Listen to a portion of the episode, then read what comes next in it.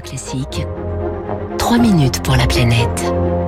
Avec Crédit Mutuel Asset Management, acteur majeur de la finance responsable. 6h54. Bonjour Baptiste Gabory. Ah, bonjour Dimitri, bonjour à tous. On connaît les algues vertes de Bretagne, mais en Méditerranée, il y a une autre algue qui inquiète de plus en plus. De plus, en plus. C'est une algue brune, invasive elle aussi. Elle est apparue ces dernières années et elle prolifère dans les calanques. Et eh oui, son nom, la Rugulopteryx okamurae, une algue japonaise signalée euh, pour la première fois sur le littoral méditerranéen français il y a seulement trois ans. C'était en 2018 dans le parc national des Calanques et elle gagne du terrain très rapidement. Thierry Thibault est écologue marin à l'Institut méditerranéen d'océanologie et il suit de près l'évolution de cette algue. Depuis, elle est devenue euh, extrêmement envahissante et sa progression est assez inquiétante puisque euh, elle est dans une grande partie du parc national. Cette année, on l'a aussi trouvée sur la côte bleue, on l'a aussi trouvée dans la rade de Marseille. Elle se développe sur les rochers. Il y a une très forte biomasse, donc on appelle ça une espèce euh, transformer, c'est-à-dire c'est une espèce qui est tellement dominante qu'elle va transformer l'habitat. Dans la calanque de Calelongue à Marseille, par exemple, hein, les images sont impressionnantes avec cette algue qui tapisse désormais les fonds. L'algue présente également de manière continue du Cap Croisette jusqu'à la calanque de Marseille-Vert et même dans le vallon des Offres en plein Marseille.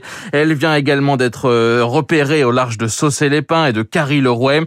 Une algue donc d'origine japonaise observée pour la première fois au début des années 2000 en France dans l'étang de Thau à côté de Sète où elle aurait été importée de façon involontaire. Éric Charbonnel est le directeur scientifique du parc marin de la Côte Bleue.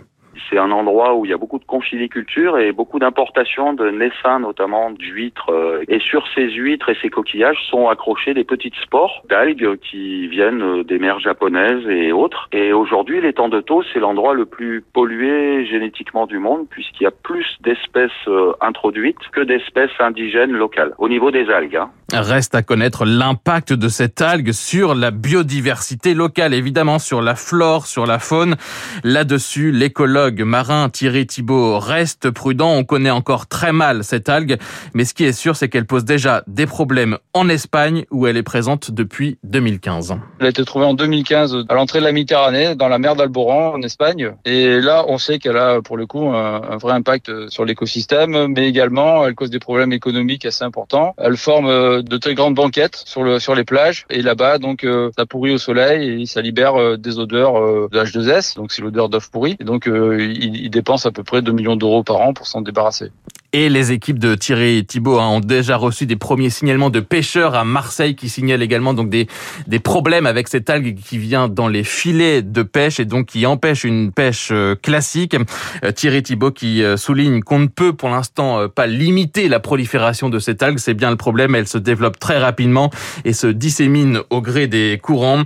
Son équipe et celle du Parc national des Calanques mènent en ce moment un travail de cartographie précise de cette algue donc dont je vous redonne le nom, la Rugulopteryx ocamurae. Et le H2S hein, dont euh, parlait votre invité. L'hydrogène sulfuré. Voilà, sulfure d'hydrogène, on dit aussi. C'est très toxique. Hein, donc si vous sentez cette odeur, fuyez.